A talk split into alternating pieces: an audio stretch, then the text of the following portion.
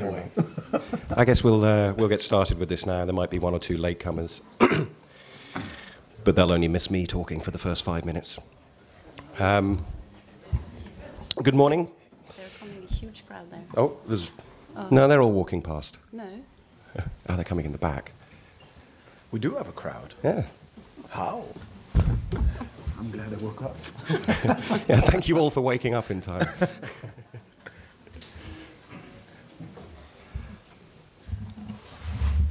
All right, let's, uh, let's get started. Um, good morning. Um, my name is Wyndham Wallace, um, and I'm a writer who formerly worked in the music industry as a publicist, A&R manager, and more besides, um, T-Boy, for instance.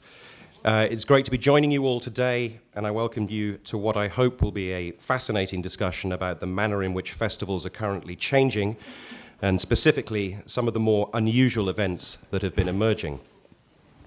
I can still remember the first music festival that I ever went to, uh, the Reading Festival in 1989, with my friend Ollie.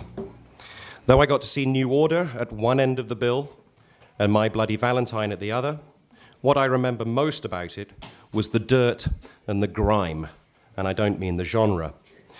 Washing was almost impossible. Queues for both the bars and the toilets were endless, so people just relieved themselves against the fences, or as I stood deep in the crowd watching, uh, I think it was Pop Will Eat Itself, uh, they just pissed into a cup, which they tossed out onto the stage. and I'd never seen so many people drunk in one place at one time in my incredibly sheltered life up until that point. The only way to survive, I decided, was to join them. At one stage, I recall Ollie and I sat in our car with the windows rolled up so that we could use it as a giant bong. I look back upon that as a vital ex- uh, example of one's instinctive ability to refine important survival techniques. It was an unforgettable experience, but not necessarily in a good way. And yet I returned many times afterwards. I also attended other festivals, especially once access to guest lists and expense accounts made it part of my professional lifestyle. It was, however, around the time that I discovered that the population of the Glastonbury Festival is around 50% bigger than the nearest city, Bath, that I conceded I wasn't really enjoying myself while I was there. More and more, I found excuses not to attend festivals, and I'd almost given up when in 2008 I was invited to the Træna Festival off the coast of northern Norway. By coincidence, this was also set up by Erlend Mogård Larsen, who is uh, Helga Marie's uh, partner at SALT, which is the concept that's led her to being invited to join us today. Like SALT, the Træna Festival is an improbable idea. A three day festival for 2,200 people, five hours out to sea, upon a tiny island that is normally inhabited by 450 people, some sea eagles, and a large amount of cats. Most of the people who live there are fishermen. After the endless journey, it was turned out to be the greatest festival I'd ever attended, and I've returned every year since. Though the music wasn't always to my tastes, that wasn't my priority at all. What Træna instead turned out to be was an experience, one with a genuine sense of community, united by a shared extraordinary location and an intimacy that reminded me of the relationship that I'd had with music before it became a business for me, and before it became as much of a business as it now has become. In the years since I first attended the Træna Festival as a journalist, I've worked on a small scale as a consultant, helping bring in international media and artists. And as word of it has spread, so have the number of international visitors, all of them seeking something a little different to the traditional music festival experience. Interestingly, they've included music fans both young and old, or at least middle aged much like myself. Some of them are there to party, and others are there to use the event as an excuse to enjoy spectacular scenery. The music itself hasn't become irrelevant, but it's become merely a part of an overall whole. Perhaps that was always true of festivals, that music was merely a lure to get people for a grander goal, but there seems to be a growing interest in smaller events that take place neither in uh, vast fields or big urban warehouses. Their financial margins are smaller, their logistics are complicated. They depend often upon a great deal of goodwill, both from performers and volunteers. They take up huge amounts of time to arrange, with little fiscal reward, and their small scale also makes it much harder for them to register with either those with whom they have to negotiate on the business side, or with the media, who struggle to offer coverage to anything that they deem specialist. In other words, people see size as evidence of success. Similarly, there are some events that aren't quite so small, which have developed with equally challenging aesthetics.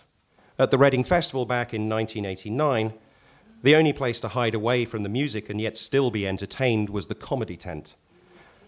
But these days, there are plenty of festivals that offer poetry and readings, debates, children's entertainers, cinemas, and much, much more. Some events, like Glastonbury, of course, have done that for a long time, but these qualities were always considered unique enough to merit comment amid the more conventional festivals. These days, however, such a multimedia or multidiscipline approach is a little more commonplace. Only the biggest festivals seem unconcerned about doing anything other than pushing artists on and off stage. So, why are things changing? Why do people want to organize such events? Who are the people attending? What does it say about our culture at large that trends are shifting towards more intimate or cerebral festival encounters? What are the values of such events? What are people looking for? Why does anyone even bother? Or perhaps why has it taken so long for people to bother? So, joining me today are two people involved with two very different events. One, a weekend party for just a few select music lovers, and the other, a multidiscipline event that will last five years and travel around the northernmost parts of the globe. So, let me first introduce Laurent Garnier, a man who says that by the age of 10, his bedroom looked like a nightclub.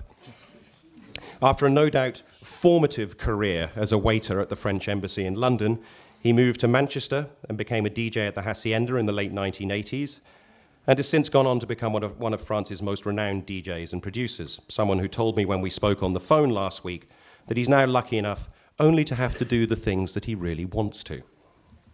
One of those things is Yeah, a festival which takes place. Yeah. it's the way you say it. Yeah. it's a festival which takes place in the small commune of Le Lourmarin in Provence. So peaceful is the place that it's where the great thinker Albert Camus is buried.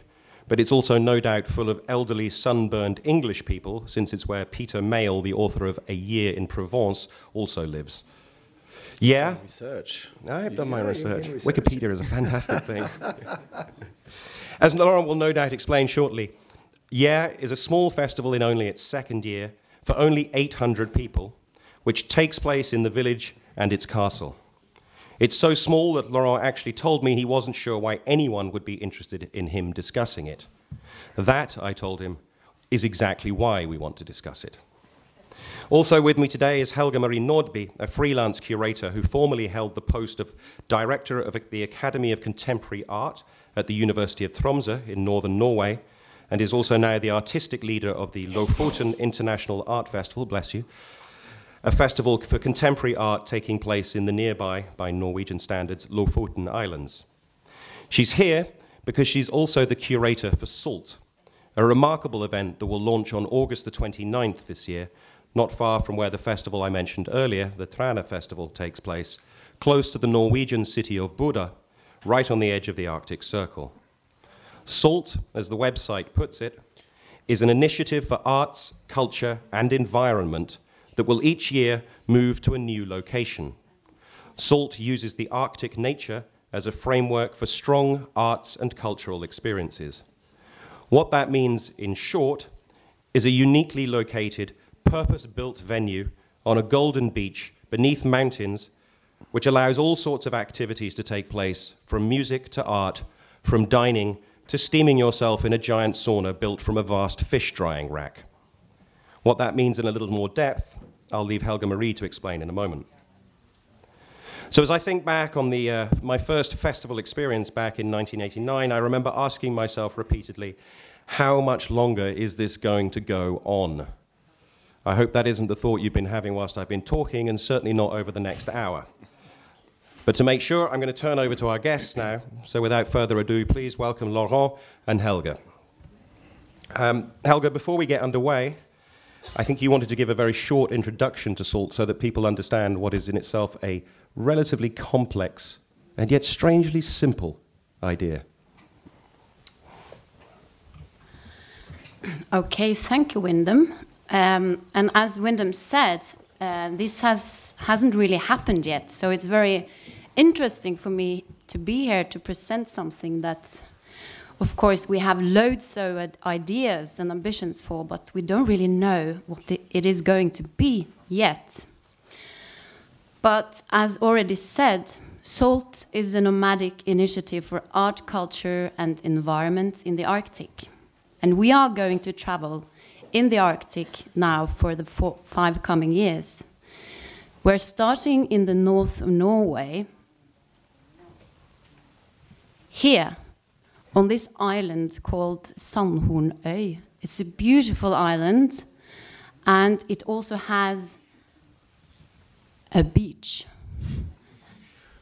And this beach, I would say, is almost like a holy place for the people living on this island. It's just there, and nothing is on the beach except for sand. Um, and we would like to visit this beach, but also leave it in the same way as we found it. And you can read on top of this image for thousands of years, people have followed the movement of animals and the seasonal rhythms in the Arctic landscape. Footprints are few. Salt is inspired by and moves in that same Arctic landscape with care and respect. And the whole idea with salt is actually to look at the history of the Arctic and the people who have lived there for thousands of years, and also how they have lived. And actually, archaeologists they find find very few traces of these people because they also lived in such close relationship to the nature. And we would like to see if we can find inspiration for our own way of living in a time where we know that we are facing huge challenges like the climate changes, for example. And in the Arctic, uh, these uh, changes are very visible.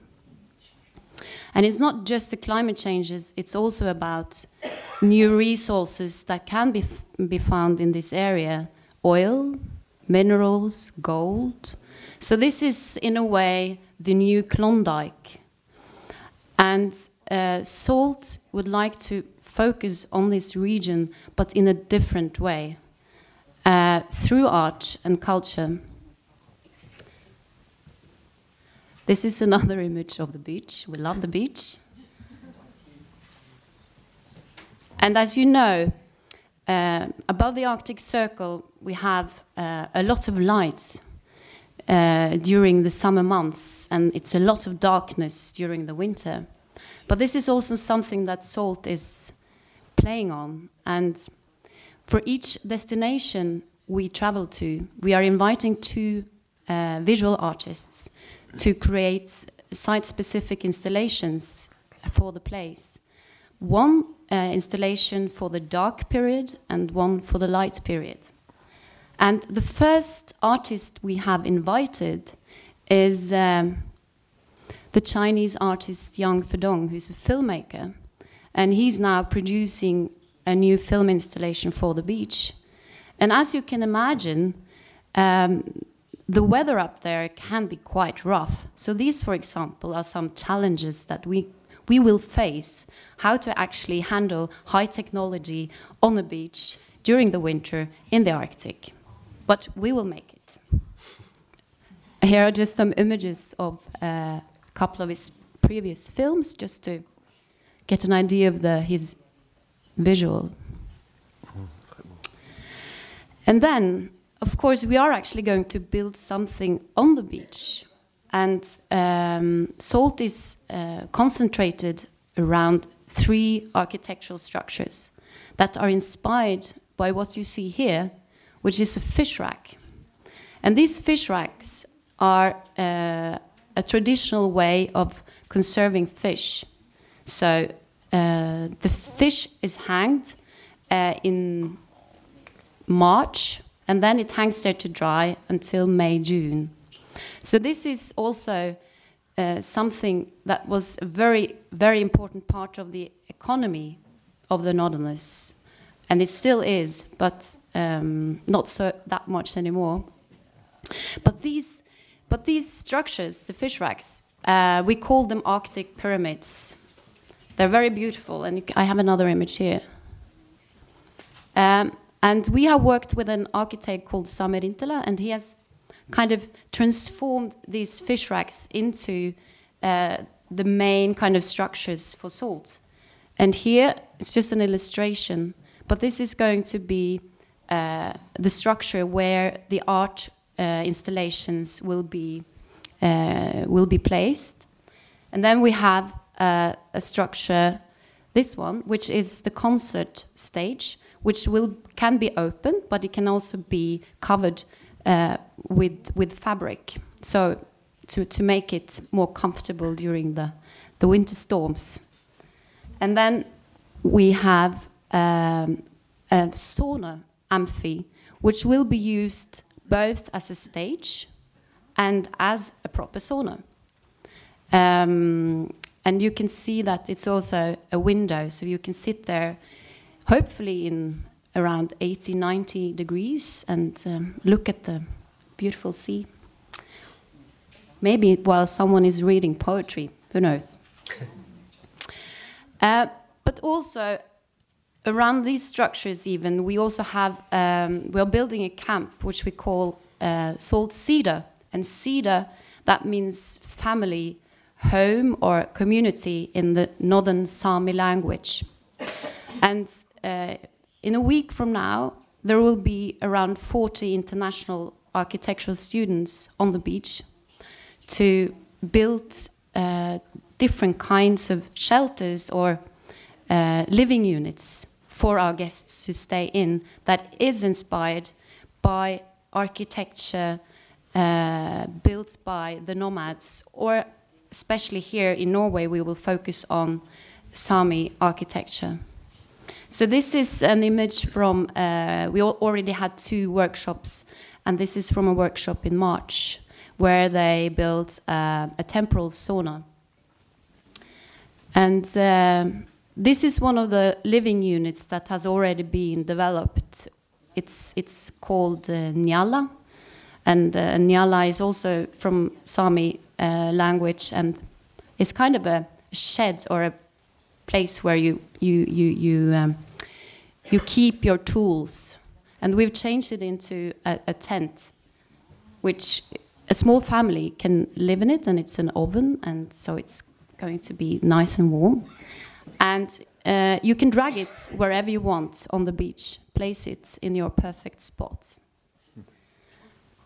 And this image is of the temporal sauna that, uh, that the architects and artists built in March on the beach.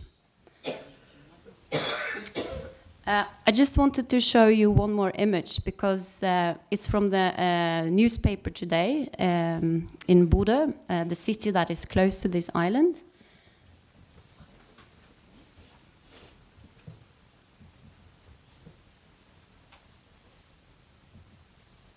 Let's see.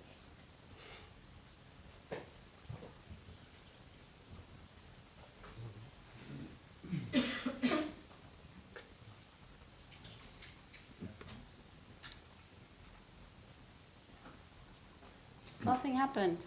Okay. It looks beautiful. It looks beautiful. I'll try again.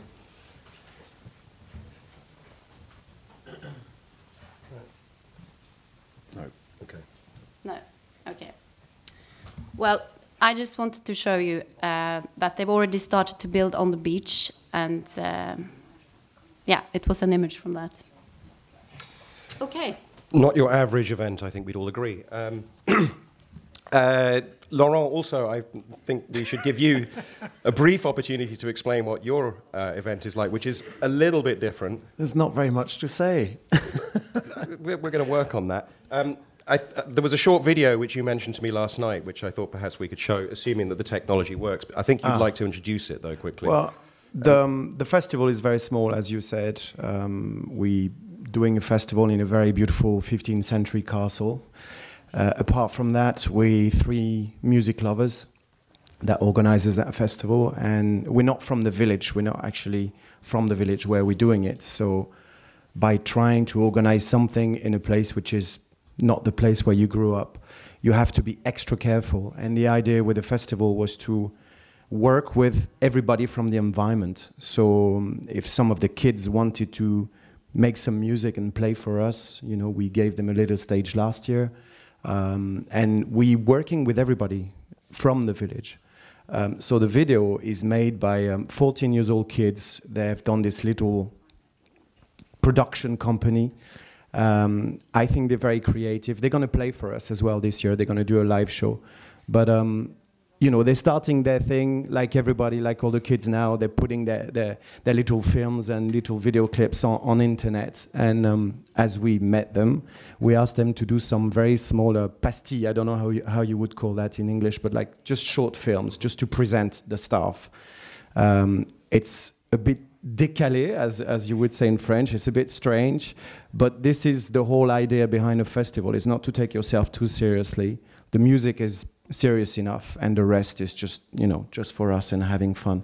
So they made this. Uh, they put it yesterday on internet. I don't know what people are going to think about it, but that sums up quite well. Ah, We and it maybe doesn't listen work to either. I di- you know, they just showed me how to do this, but uh, PC problems. You're lucky you didn't see the video. The technician is not here. No, we don't have a technician. No. Splendid. Merci. I love being able to just click my fingers and things happen.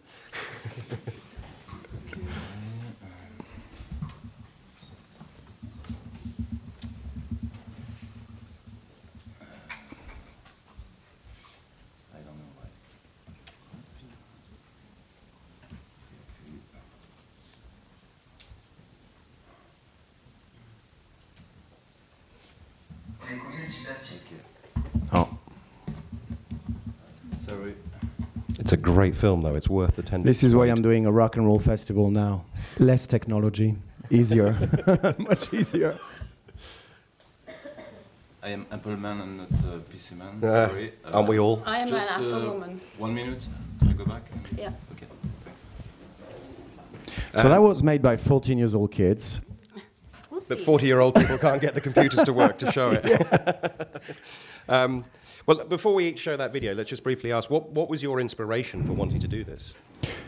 Um, basically, I met with uh, Arthur and, and Nicolas, the, the other two guys who organize it. And as we all came to live in the village, um, it's such a beautiful village. It's such a beautiful place. I mean, I always say this village is a bit like the Le Village d'Astérix because uh, everybody, you know, there's a there's a very strong friendship in the village, and, and there's a really strong sense of community, and it's it's it's quite nice to be in a place like this, especially coming from Paris, where you don't even know your neighbors. You're getting somewhere, and we're all trying to do something together, you know, using our skills. So we do small concerts, and we have someone that has a lot of a lovely cave. So we're doing concerts there, and uh, one guy has a sound system, and you know, it's it's like this. This is a life in the village. Um, and when we arrived there, we were very lucky enough that uh, Nicola got married to the lady that is looking after the castle. And she said to us, You can use the castle. so we went, We will use the castle. And um, we had this idea of doing this festival. Um, we all, you know, very much into rock, rock and roll, as, well, as much as I am into techno, but I'm the only techno guy in the three. So we decided to go more towards rock and roll. Um, and we just wanted to organize something friendly for the for families as well because usually when you go to festival it's like between 20 and 28 or 30 but they don't really think about the kids or you know the older people. And we wanted to have something where people would come with their with their kids um, they would have a good time. It's not just about music as what you were saying before. Um, there's a lot of music but then again um, we have great food we're very careful about this because we love our food. So we have uh, this year we have the luck to have a one-star Michelin chef, which will come and cook for the for the festivalier. So you know we asked him to make uh, dishes for just like five or six euros. And, and then you know people can try that. Um, we look after the artists very well, so we give them wine and olive oil and stuff like that. So we're trying to make it very special for them. Together, wine and olive oil. well, yes, that, that's a French custom in the south of France. you mix the two together, and um, you know, and it's just sharing what what we can do. Basically, I have 25 years of you know uh, festival life and DJing, and then contacts. Uh, Arthur, the other guy, was organizing very, very small concerts, so he had the knowledge of that. And then, and then um, uh, Nico had the knowledge of something else. And we said, why don't we use our skills? I mean, we're here, we live here. Why don't we just unite together and propose something small, but something intense, fun, and just you know for people to have a good time. That's it. Very simple. So uh, it seems to me, in a way, if I can use the word polar here, your events are kind of almost polar uh, opposites. I mean, yours is very serious in many, many ways. Yours seems to be. I am very serious. You, you are clearly a very intense intellectual man, there's no doubt about it. But, um, but uh, yours seems to be a lot more light-hearted, irreverent, um, and we, I, I think we're trying to use irreverence to, um, you know, to have an image as well. I mean, by doing something in a 15th century castle in the middle of the village, because you have to understand the castle is there, the village is just around. So if you put a sound system, everybody hears it. You have to be very respectful, and we're very careful about that. There you go. That's the castle. Um, we are, we're not so nasty. nasty. No, not nasty. I mean, on on n'est pas tellement irrévérencieux. Okay, irreverent. Okay, Exactly. Irreverent is just flippant, light-hearted, Yeah. fun. Yeah, yeah. We are very light, light-hearted, yes. yeah, yeah. but very intellectual as well. Do you want to show the Uh, video? very intellectual. Okay, this is how intellectual it gets.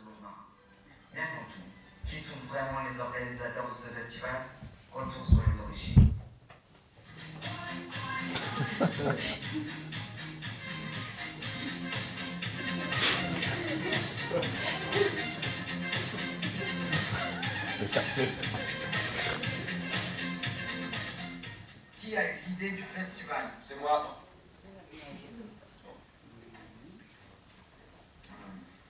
Peu importe. euh, qui a trouvé le lieu C'est moi.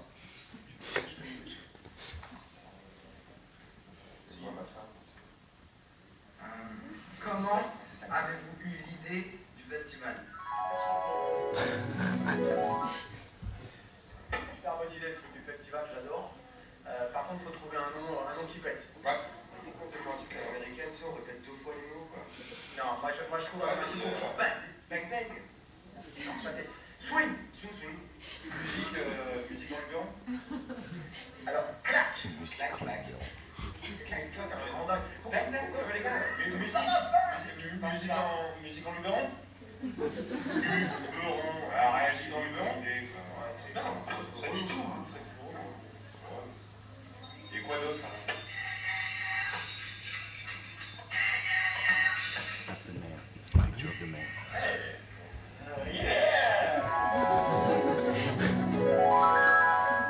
Quand j'étais en Picardie, alors si si, qui montait un festival déjà, c'était Petra Roll.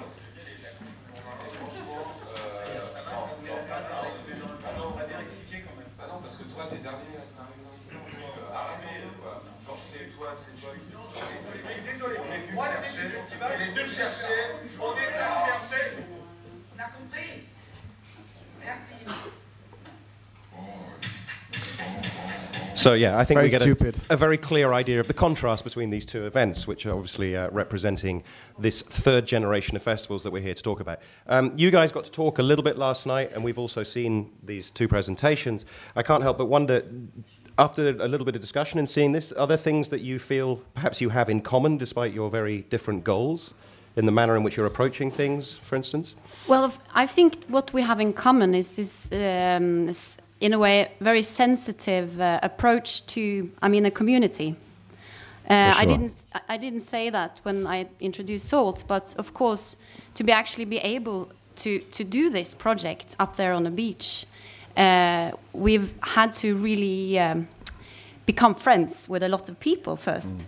And actually, on that beach, uh, there are 27 owners. And we thought that, wow, this is our first challenge how to actually get 27 owners to say yes, that you can do this here.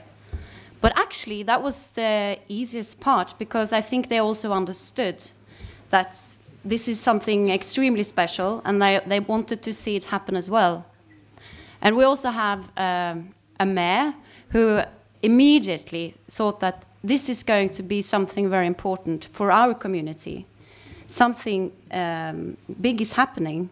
Uh, so it's on very many different levels. It's of course on a social level and a cultural level, but it's also on an economical level, of course. Um, and uh, so, in that sense, we've tried to also involve as many people as we can.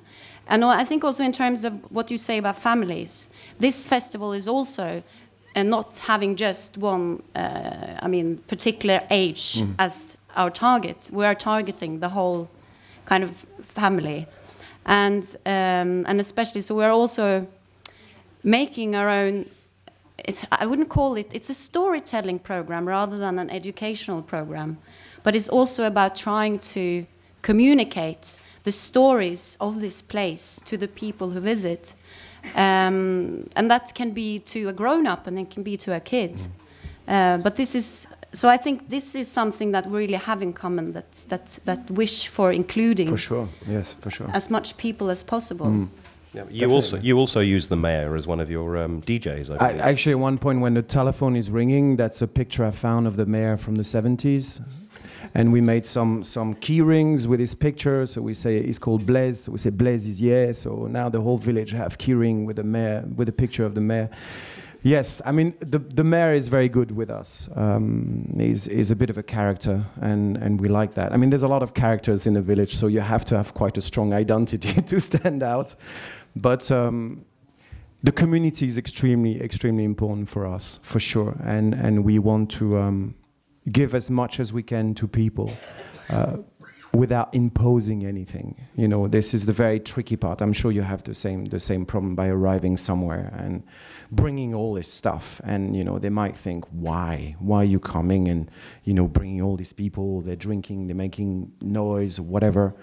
You have to be extremely respectful and you have to explain and then you have to include everybody. I, I have a sense, though, that not only is, are these events good for the community in which they take place, but for the people who come to these events, they leave with a greater sense of what community actually means, and it's a, quite a nice reminder in our It's- fairly hectic lifestyles these days. It's a different. It's very different than going to a big festival where you feel that you're just a punter. You're going somewhere. You're going to listen to music. Then you go home. You had you you have a great experience, but you don't feel this sense of family.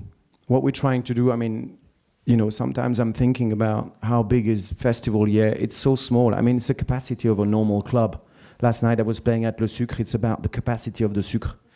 So it's extremely small. But we have a, um, a bill, you know, an artistic bill that could cater for 5,000. So the balance is very fragile.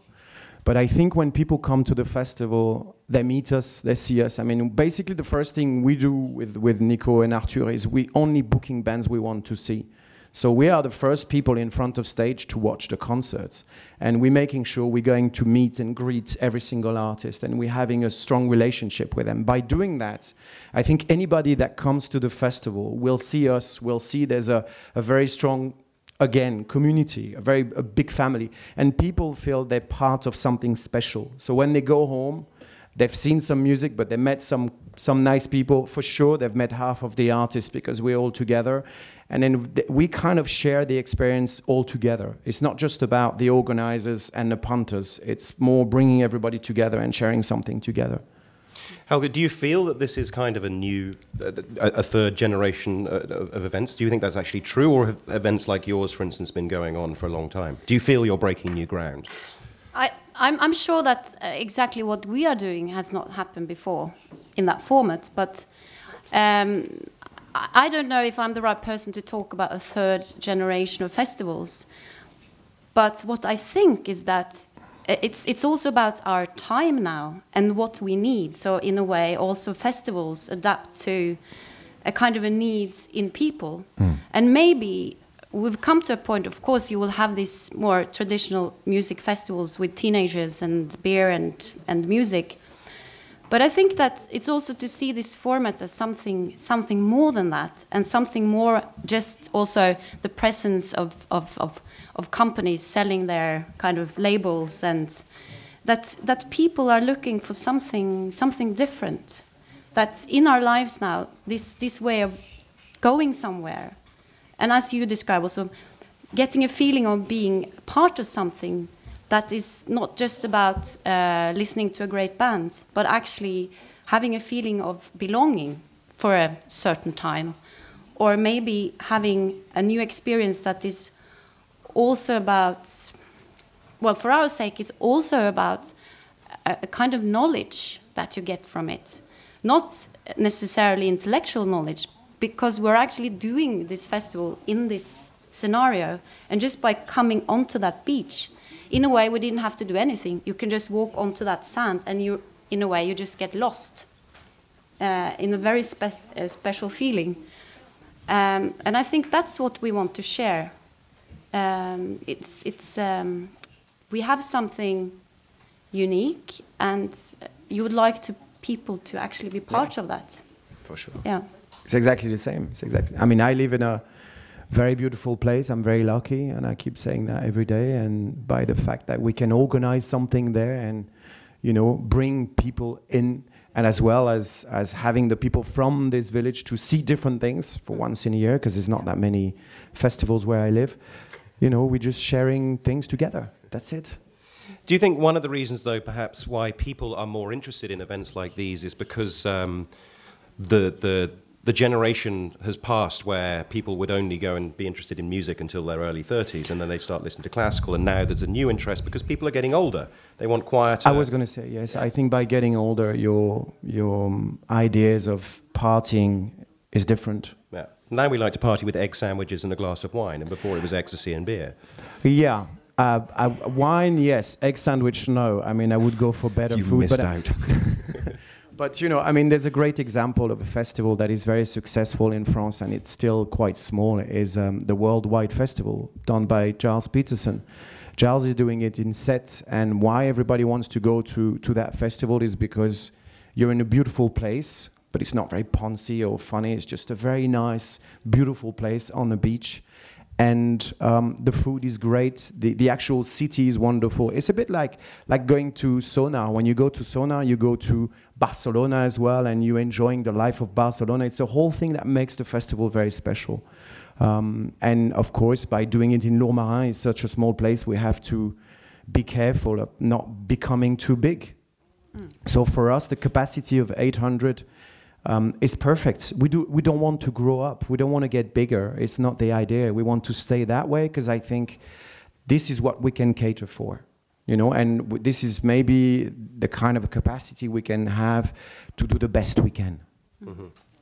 I think I think that's an important factor because when you look at festivals, they all well most of them experience the same that you have this kind of extreme personal motivation for starting up something, and then of course it becomes successful and people come, and then you also see, yeah, you just get bigger and bigger and bigger. For very many festivals, that's kind of the story, and you come to a point uh, I'm, that's from my experience that there can be festivals I loved, but then after some years, and they, you know, they repeat themselves, hmm. and then suddenly it's horrible to go to these festivals. You know, they just turned into something totally different from where they started, with actually not, in a way, people didn't notice really what, what happened.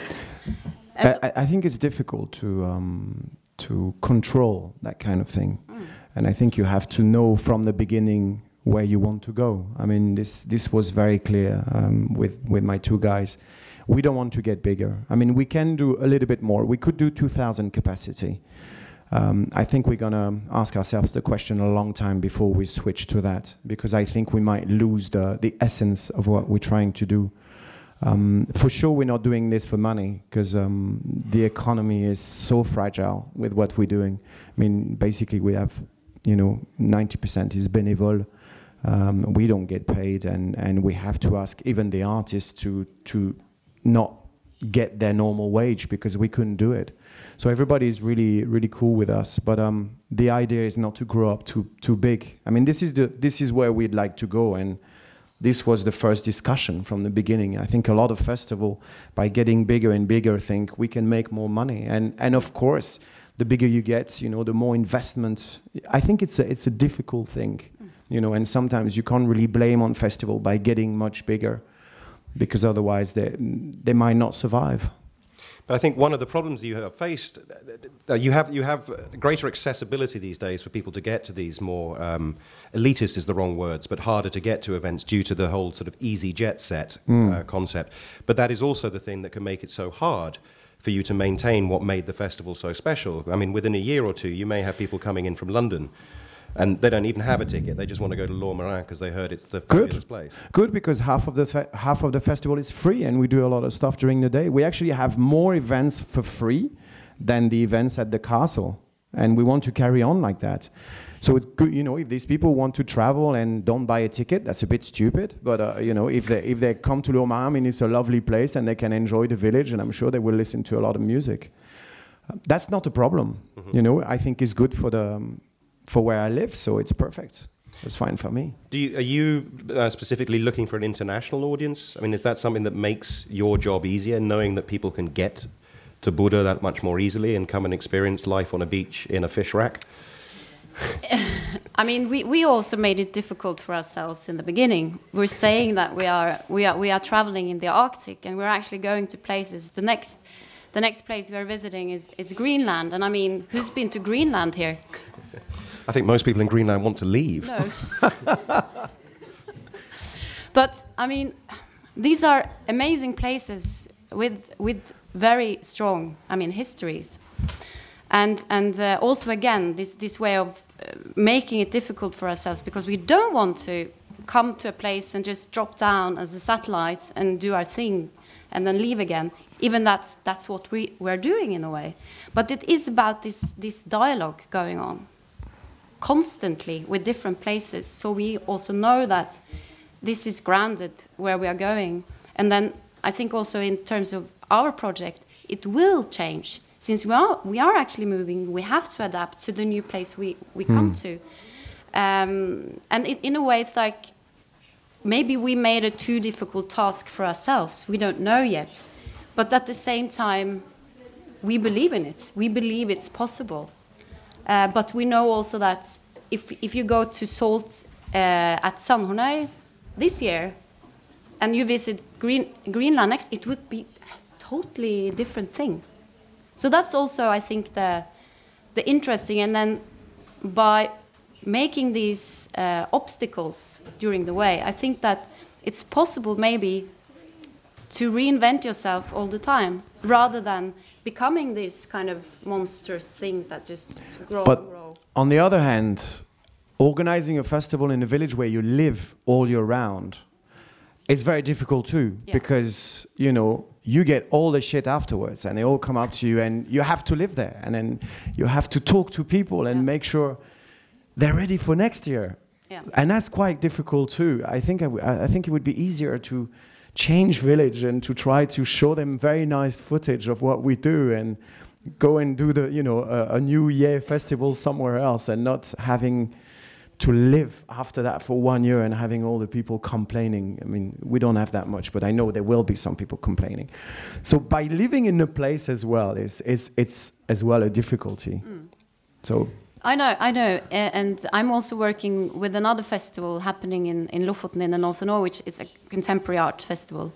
But there we'll, we see all the time the biggest challenge you have is actually you have a, a local grounding, but you want an international audience, and this kind of um, uh, this friction, because it is a friction there. That's people traveling in what they want, and then the actual people that's there all the time what they want. And very often, of course, you have common. It's Yeah. common what you want, but then it's also different. So I think you asked if we wanted uh, to to reach out to an international audience. We do. We really want people to to come and see this place and experience it. Uh, but at the same time, we focus now very much on the region in a way, very much. And that's where our energy is put in, even though we, because you have a professional audience in a way, traveling and curious people who want to travel, living, you know, in the world. And these people are, I, from my experience, they're actually able to discover these things also. Uh, so it's in a way, I think, in that sense, you're right to make something where you live and talking about kind It's of the community. as well this is the biggest challenge. I think another thing that both uh, of your events have in common, and which a lot of these smaller or more cerebral events have in common, is that they are they're events in which uh, they're built around the space that has been chosen. The space defines the festival rather than Yeah. the festival defining the space. The old festivals would be built in aircraft hangars or you know big farm fields which you know were covered in cow crap the entire time. You obviously have you prioritize the space. I think it would be you have to. I mean, for us, you have to for sure because um, we we've got first we got the castle, and then we thought, shall we just stay there or shall we just invest? You know, the the whole the whole village. And actually, at one point, when you see us having a beer, you know, this is one place where we're having DJ sets, and basically it's in between two bars. So you have to deal with two people that fight all year round, and you have to go and see them and say, well, actually, we're going to put some DJs in the middle, and it's for both of you, all right? So during all year round, we have to have a drink in one bar, and then the week after, we go to the other bar. You know, you have you have to make a lot of effort, but but it's great. But yes, we, we wanted to use the village the way it is and not change anything. So we're doing this year. We're doing a party um, on a tennis court. We are using some of the facilities to do a, a, a paint, uh, no painting, a photographic exhibition with uh, Richard Bellia, which is a photographer from Lyon. Um, we're doing some crazy events like football match and you know pétanque and things like that, but it's it's not very serious. Um, it's you know using the village for what it is and and just trying to share as much as we can. Because I mean, that's obviously what you know. Much of your goal is, is also to show off this environment around, and I kind of feel that a lot of these events, it is, in a way, uh, you you come out of them with a, a having been reminded of the environment in which we live, and that maybe is also one of the reasons why such events are interesting, because we're living in a time when it seems those people in power don't give a flying toss about the environment. Is- That was obviously a very significant thing for you in, in devising this concept, right? Yes, absolutely. And uh, I think it was interesting because I was having a, a, a discussion uh, with a with a man working for Bellona. I don't know if you know, but it's it's an environmental organization. It's like the Norwegian Greenpeace, right? Yeah, and um, and and he, he he was so enthusiastic about salt because he said that oh, you know we we have a huge problem communicating our case uh, because nobody lives in the Arctic, so they don't really care. You know, people don't see what's going on, and so you you will always go to conferences and you will talk about this, and but it's so far away. And then he said, like, what you're doing here is something totally different because you actually invite people to see it, to what we're talking about. Even though, of course, we don't actually see the, the, the icebergs me- melting there, but it's, it's also about reminding ourselves what we have, you know, and that we want to keep it. Mm.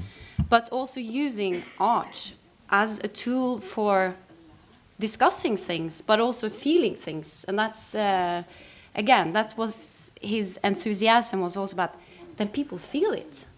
I mean, not this non intellectual thing. It's about being there together and actually feeling it. So he, he had a strong belief that what we are doing is important for this. And of course, we're, we're not uh, an, an environmental organization. We are people working with art. That's our field. And, but, but we just really uh, get so much enthusiasm from the artists, the musicians, all the people we talk to about this project. It's like, yes, I want to be part of this. Uh, and not as just an instrumentalized thing, but actually as uh, a place where you also think that my, my art, my, my, my work can actually have a home here. Yeah. I think we, we should emphasize, by the way, that, that, that you obviously are most involved in the art side of this, but there is a musical side to Salt as well, and they are programming events, and um, there is potentially a fairly large name opening the event and another large name hopefully ending the event a year later. Um, I, you just talked about how people want to get involved in it. I was, I was curious, do you, either of you have problems communicating this idea to artists that your fees are going to be about 10% of what you could normally expect? Does, do, do some people just not get that? Um, we've been quite lucky. I mean, this is only the second year, so I, I don't, you know, we haven't been running long enough to be able to have real problems. But, you know, by having um, ideas like bands like Balthazar, which are coming to play this year, or Baxter Dury, these are well-known artists, and going up to them and say, "We're doing a festival, and there's only 800 people. Um, we can't offer you that much. You know, we can, of course, we can offer you a decent wage, but." It's difficult for us, and I think sometimes it's very difficult for um, um, tour managers and stuff to understand that, you know, because of course, if they're gonna have two offers, they'll go where the money is.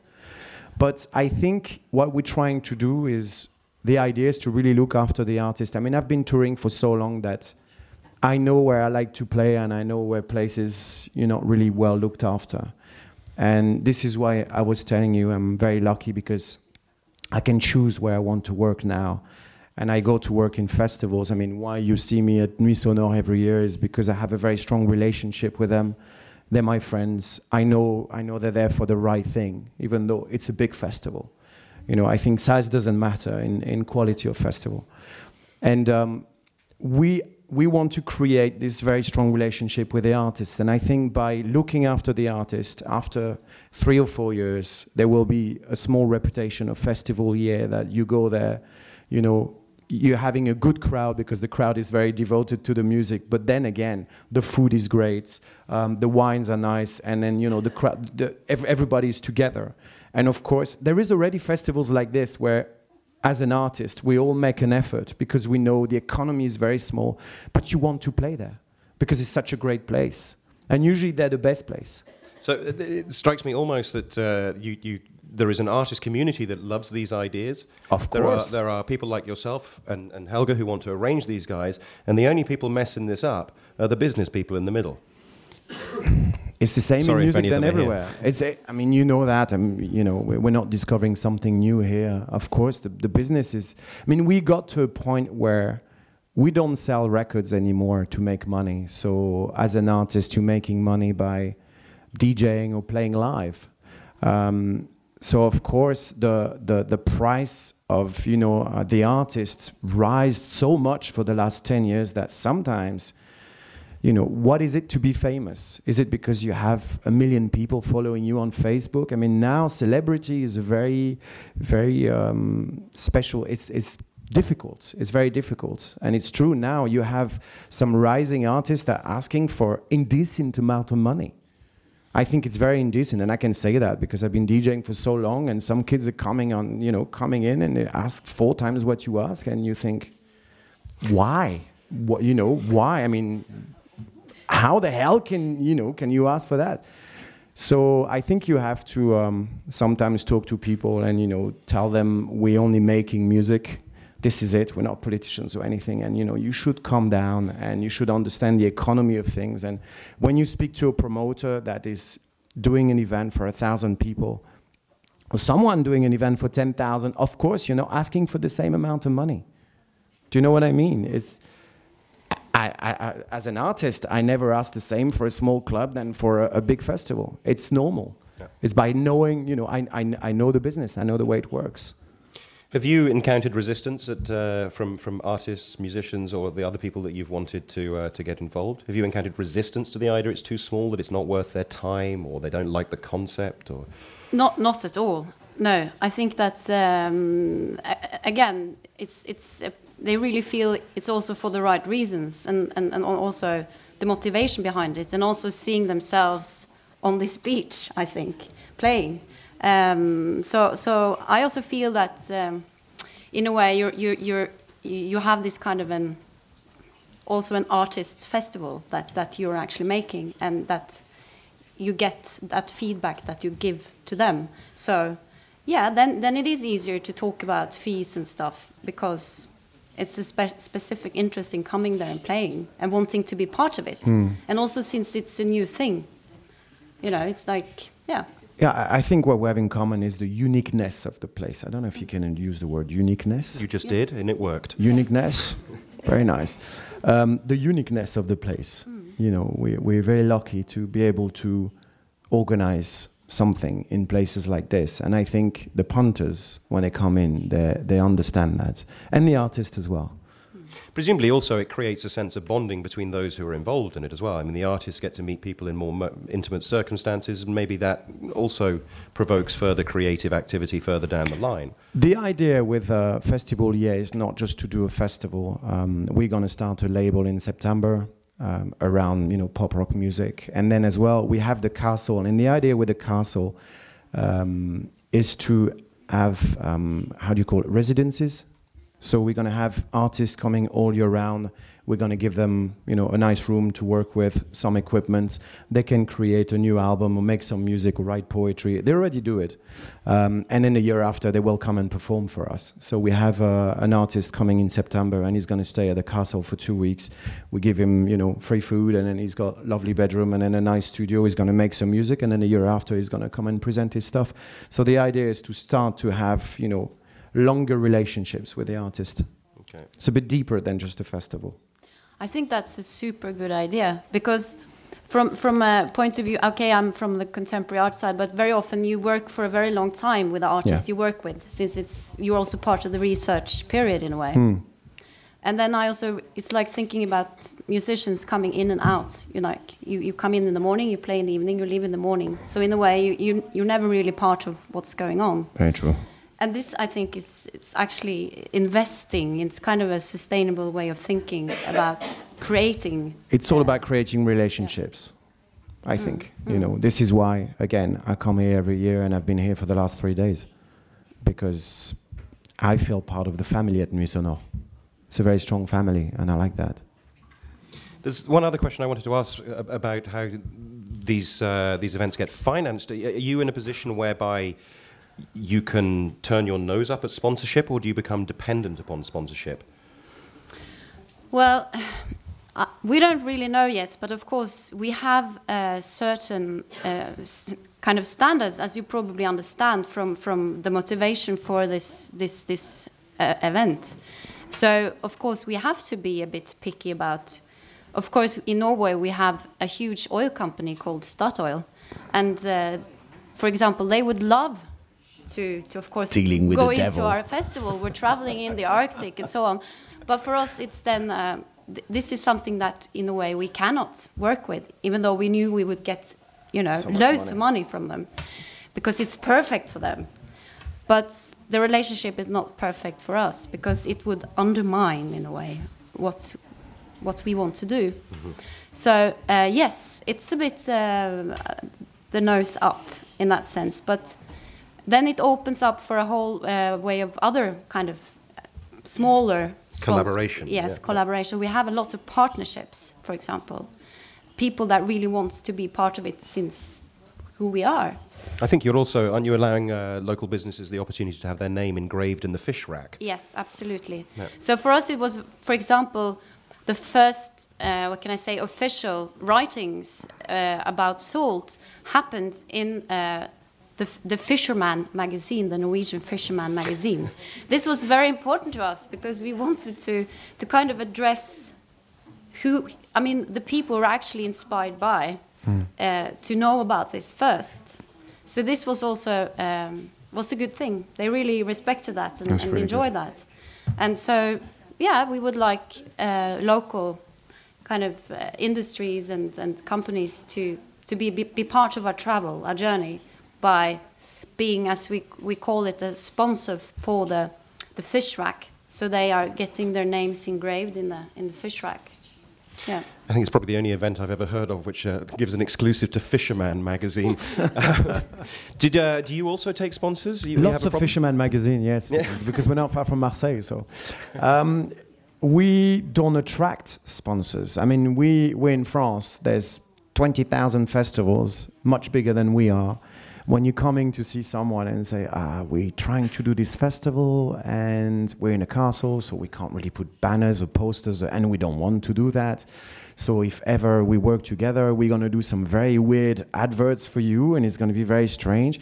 No one wants to work with us. I mean, the the big sponsor we have is um, the wine guy. I mean, this guy he sells wine everywhere. I mean, he really doesn't need us, but I don't know. He came in last year and he gave us like a thousand bottles, which for us was hallelujah. You know, he just gave it to us, so we sold it. So we said to him, you know, we're gonna try to have a a fun relationship as much as we know you don't you don't need us at all. We're gonna try to make you look a bit cooler than what you are. So, um, so we are usually every year we're having um, an artist to design the, um, the poster. So this year is um, um, a graphic artist called Mambo. He lives in Los Angeles, but he's a French guy. And then we asked him to do the label for the wine, just for the festival. So we have a special cuvée spécialière. So with you know the two two chickens listening to music and stuff. And by that, the guy had contact from America. They need, they wanted the cuvée, you know, for them. So, so it works with him. So this year he's giving us 18, 1800 bottles. So it's really good because for us it's a, it's a big sponsor. You're expanding. Yeah, we're expanding. we're going to drink more wine. Um, so this is why we're giving wine to artists and stuff. But um, seriously, uh, we have very, very little money coming to us. Of course, we would like to have uh, sponsors, but we're not going to do um, something stupid. You know, we're very careful with that because, first of all, um, we will not be able to promote the way a lot of the, the brands would like us to promote. This is in no way that we're going to have a stage with Marlboro or whatever. We don't want that. We want to do everything different. But we would love to have people helping us because that would mean we could propose bigger bands or, you know, have a better bill.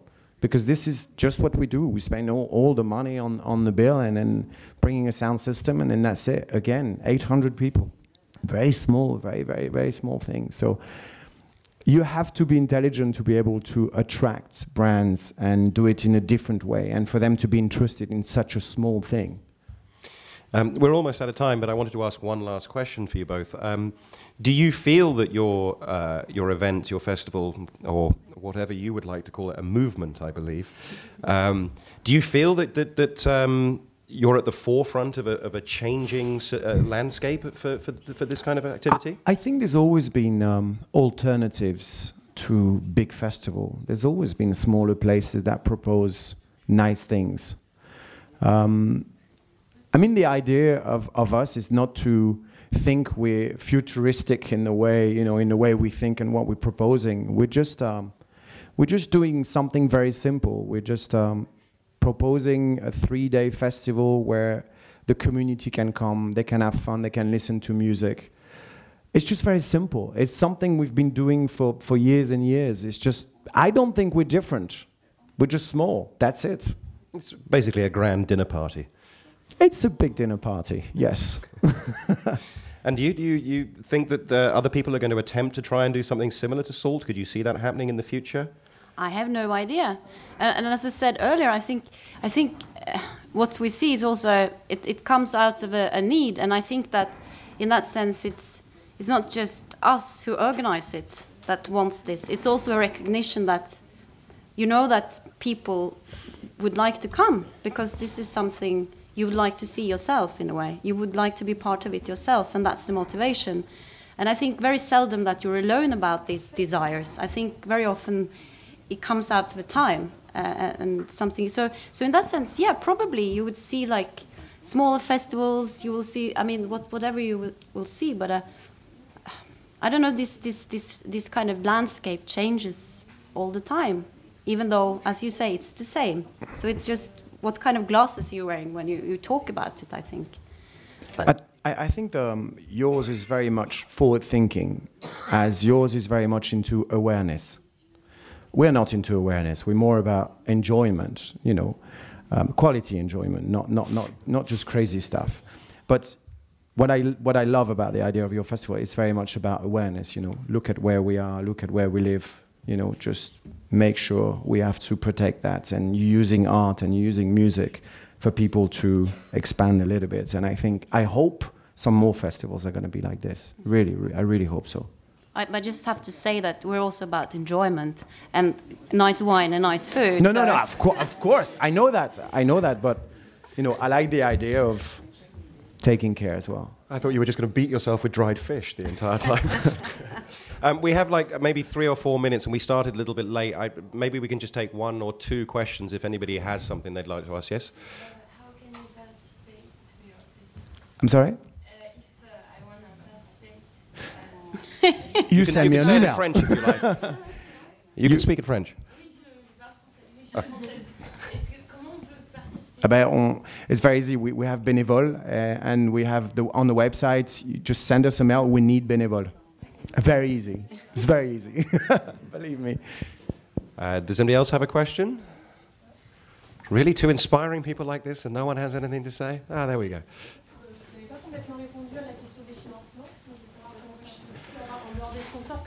Pense que pour y vous avez pas mal de, de financements. Vous avez des financements publics, notamment du conseil régional. On a très très peu. D'accord. Et de, de l'autre côté aussi, je me demandais quels étaient les financements euh, du côté norvégien. About financing. She wanted to know about the financing of your festival. Huh? She'd like, she'd like to know about the financing of your festival. Oh, sorry. um, well, the main financing we have now is actually um, um, it's public money. Uh, it's it's it's from the Norwegian government more or less, and also from um, Nordic uh, funding bodies. So um, very little private money still into this project, but as I said, a lot of partners that we are collaborating with, for example, our press bureau, our, I mean, um, designers, all these, these are more partners. So they're actually doing a lot of work for us, but without us having to pay, pay so much, which is great. For us, uh, very simply, I think the the bill at EA is like a hundred thousand euros. Uh, a third of that would be the bands. Um, basically, the ticket price and the amount of tickets we're selling is a good half. We must have, I think, 20,000 from people around. That gives us 3,000, 2,000. We're trying to, you know, have a little bit. So yes, La, La Région is giving us a little bit of money. But this guy who giving us all the wine is brilliant because, you know, for us it's a big economy. And then the rest is just we're making money from the bar. So our economy is so small that, you know, we have to be very careful and we have to make sure the, the, um, the festival is sold out. It's, uh, everybody works for free. Which sounds like a fabulous place to end, I think. Um, Next week. it's next, week. you may all go to Lourmarin on sold out. Sorry. Oh, it's sold out, sorry. Forget that idea. Um, and uh, Salt is launching on August the 29th. If you want to go to Norway to see it, if you want to go to Greenland, please wait a year. Um, and then I believe probably it'll be going to all sorts of other places like Russia and the Shetland Islands, for all I know. Um, I hope that you've uh, found this as educational as I. Or did you want to ask one more question? Oh, we do. That was my final speech. You've just cut me off. Sorry. Please ask one more question then. Je suis d'autant plus impressionné maintenant. Si c'est le- Euh, Thomas Bordès, je dirige le festival Les Électropicales à Saint-Denis de la Réunion. Donc je suis assez sensible à ce que vous connaissez, vous êtes Mm. venu, assez sensible à, à la notion de territoire, euh, d'histoire à raconter et de pas se prendre au sérieux justement parce que nous aussi on est, on est loin, du coup on est à 10 000 km. Et, euh, et la musique électronique c'est pas trop euh, réunionnais à la base, c'est plutôt des musiques traditionnelles, reggae, dancehall, R&B. Est-ce que la troisième génération de festivals, c'est cette génération de festivals qui, euh, qui s'imprègnent d'un territoire, qui veulent raconter cette histoire, qui sont peut-être pas forcément, euh, qui n'ont pas forcément la volonté d'être gros, mais peut-être du qualitatif, de la rencontre, privilégier justement ces- cette, euh, cette mixité, je dirais. Et, euh, et du coup, ma question, c'est, euh, pardonnez mon ignorance, c'est quoi la première et la deuxième génération de festivals? The, first and second generations were actually defined in the uh, the program, and I, I guess I should have mentioned that um, the first American festivals of the 60s and 70s uh, festivals have always reflected the era in which they were born. I think there was that, and then there was the idea that were, they set a pace for a while, and then there was the techno generation, the more dance-orientated things, as far as I recall from the program. So those were the um, that's the generation. I think I don't know whether we'd actually agree there is a third generation here. There could be. I, it's funny because um, when you live somewhere, you always think the grass is greener somewhere else, and you usually travel to go to place, and you know you go to that festival because it's in Barcelona or because it's in London or Berlin or whatever. And then at one point you realize when you're getting a little bit older, I'm actually living in quite a nice place, you know, and I'm gonna I'm gonna bring people to me because I want them to come and you know see what's happening here, and we have great places in France. Um, is that the third generation? I don't know. It's just been a bit more aware of, of where you are and trying to, again, trying to work for your community. Maybe, I don't know. I don't know. I don't know if we are the third generation.